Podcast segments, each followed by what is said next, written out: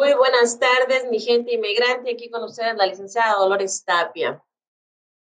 A ver, dígame usted por qué mucha gente en la comunidad latina inmigrante está compartiendo en las redes sociales esta retórica de división entre los latinos y los afroamericanos.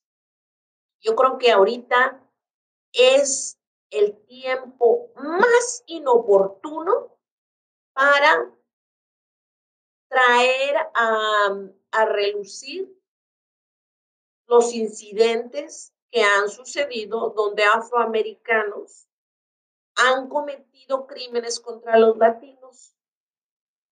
Yo creo que en este momento en que, en que, la nación está tan dividida, no es el momento más oportuno y en vez de estar usando esta retórica de división, deberíamos de unirnos a ellos.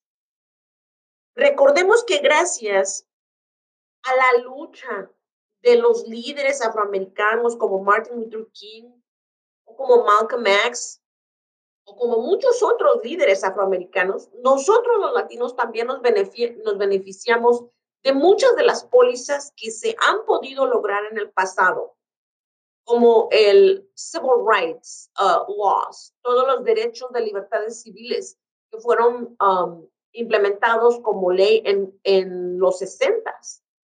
Entonces, no me parece a mí que en estos momentos en que la comunidad afroamericana finalmente ha dicho basta, se acabó, no más asesinatos, a manos de la brutalidad policíaca, de la cual nosotros los latinos también somos víctimas.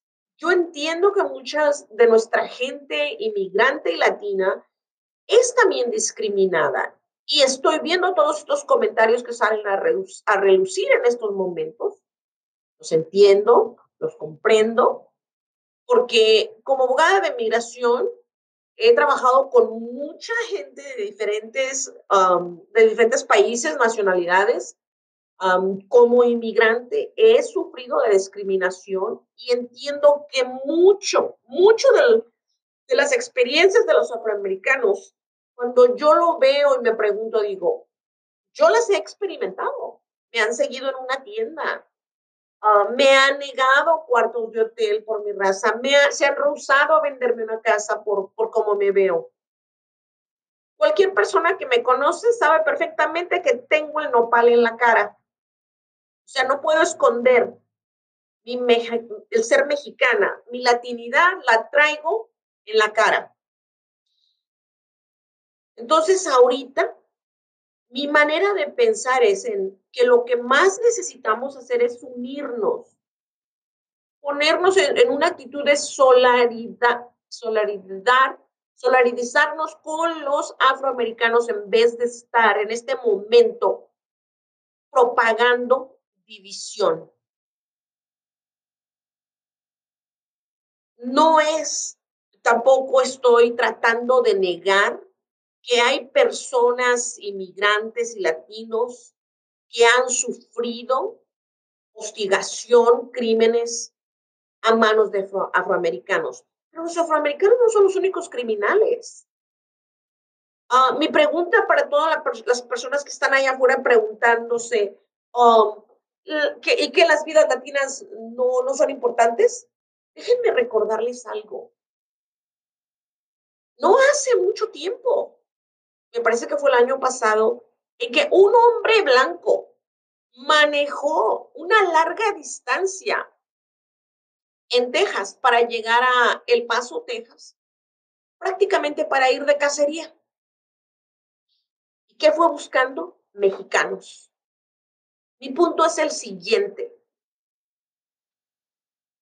Criminales los hay de todas las razas. Mexicanos, morenos, afroamericanos, güeros, de todas las razas hay. Entonces no nos enfoquemos en este momento en la victimización de nosotros los latinos y causar más división. Ahora, en una de las uh, plataformas de Facebook uh, ponían el comentario de que ¿por qué los morenos, los afroamericanos no marchan con nosotros, los latinos? Así como nosotros estamos marchando con ellos. Ok. Aquí está algo que no les va a gustar, pero que, al menos en mi experiencia, es la puritita verdad. Si a un latino inmigrante, sea indocumentado o sea residente o sea ciudadano, se le dice, vamos a protestar, vamos a salir a marchar por los derechos de los inmigrantes. O, ¿qué te dicen? No, no, no, no, no. Especialmente si es documentada la persona. Voy a perder mi trabajo, me van a correr y luego me vas a acabar el mortgage, me vas a acabar el carro. No, no puedo. O hay otros. No, me da miedo. Me vayan a agarrar y me van a deportar. No, no. Otros simplemente, egoístamente dicen, yo pa' qué yo ya tengo mis papeles, hay que se las arreglen los indocumentados como puedan. Una actitud muy egoísta, porque especialmente si llegaste aquí indocumentado y ahora arreglaste, óyeme, pues es para que apoyes a la gente indocumentada. Pero señores y señoras, nos tienen la pata encima y díganme ustedes por qué nos tienen la pata encima. Nos tienen la pata encima porque nos dejamos, porque no salimos a marchar, porque no estamos dispuestos a hacer una revuelta o una protesta o una demostración masiva como la están haciendo ellos. Yo no tengo las estadísticas en este momento, pero llegué aquí a los Estados Unidos como muchos inmigrantes sin papeles en 1983. Y desde 1983 he presenciado este episodio una y otra y otra y otra vez. Los que están aquí desde los ochentas se han de acordar del caso de uh, Rodney King en Los Ángeles. Y en realidad las protestas y la quemazón de LA no se armó cuando los arrestaron a los oficiales. En ese caso dejaron al pobre ser humano, olvídense, lo dejaron como carne molida. ¿Y qué pasa? después de que los arrestan y los llevan a un juicio, los dejaron en libertad y la trifulca, la revuelta se armó cuando los dejaron en libertad. Soy yo lo único que tengo para la raza afroamericana es compasión, es empatía. Y si hay algo que yo puedo hacer para apoyarlos, los voy a apoyar.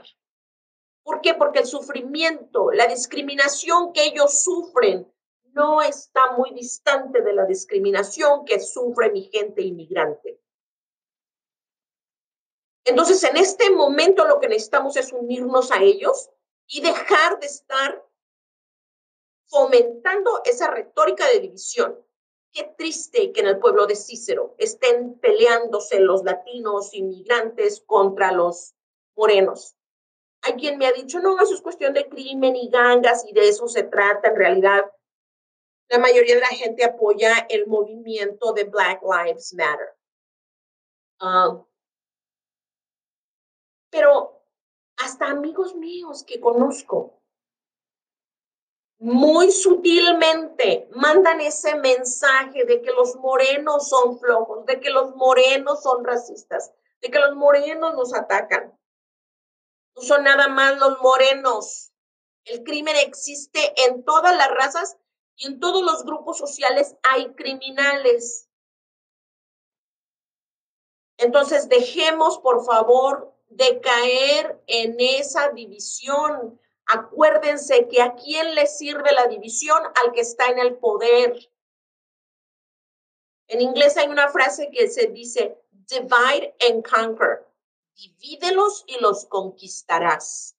Y eso es lo que han hecho por mucho tiempo. Los que están en poder que son los blancos y diría yo hombres blancos, porque la mujer, las mujeres, sean de color o sean blancas, han tenido que pelear por sus derechos en este país.